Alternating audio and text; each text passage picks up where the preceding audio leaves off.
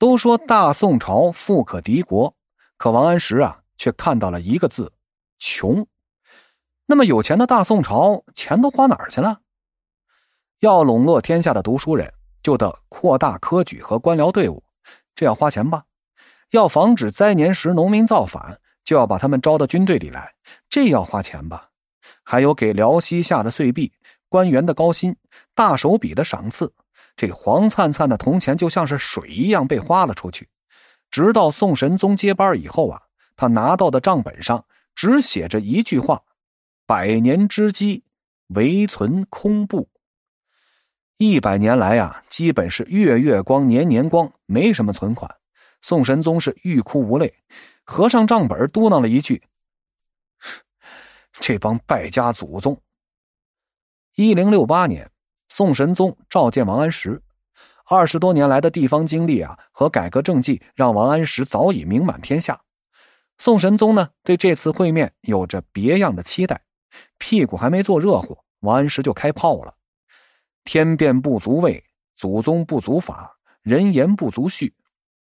为平定五代十国乱世的祖宗之法，早已不适应经济发达的时代，必须重新制定规矩。”年轻气盛的宋神宗是一拍大腿：“好啊，这就是我想干的事儿。”两年后，王安石出任宰相，开启变法的大幕，一项又一项法令从开封发出，在全国的州县里就铺开了：青苗法、军书法、市役法、农田水利法、保甲法、保马法、制匠法，甚至呀，还有改革科举的法令，以后高考不用写诗。改成读经典、写文章了。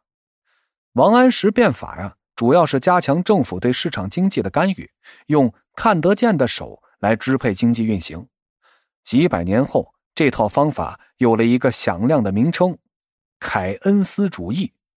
你比如啊，市易法就是朝廷出钱收购暂时卖不出去的东西，在市场需要时啊再卖出去。你比如这青苗法。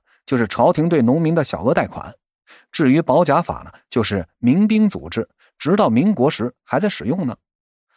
变法是王安石向世界发出的一封战书啊，等待他的是扑面而来的惊涛骇浪，其中有官场宿敌、昔日好友、顶头上司、亲信战友。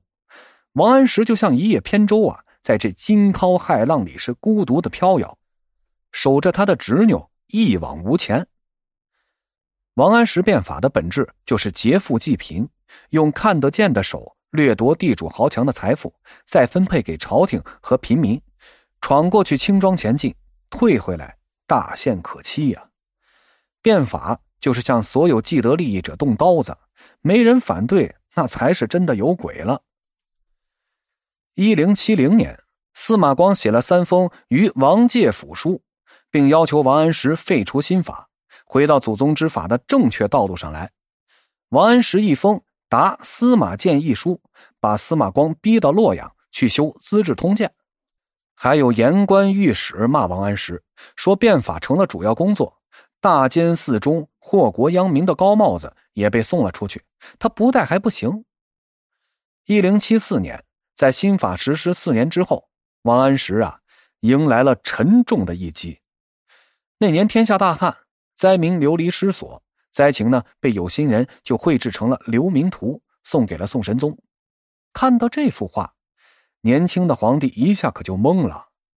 说好的国富民强呢？说好的天下俨然呢？这就是朕的江山，朕的子民。王安石错了吗？没有啊。变法有错吗？也没有。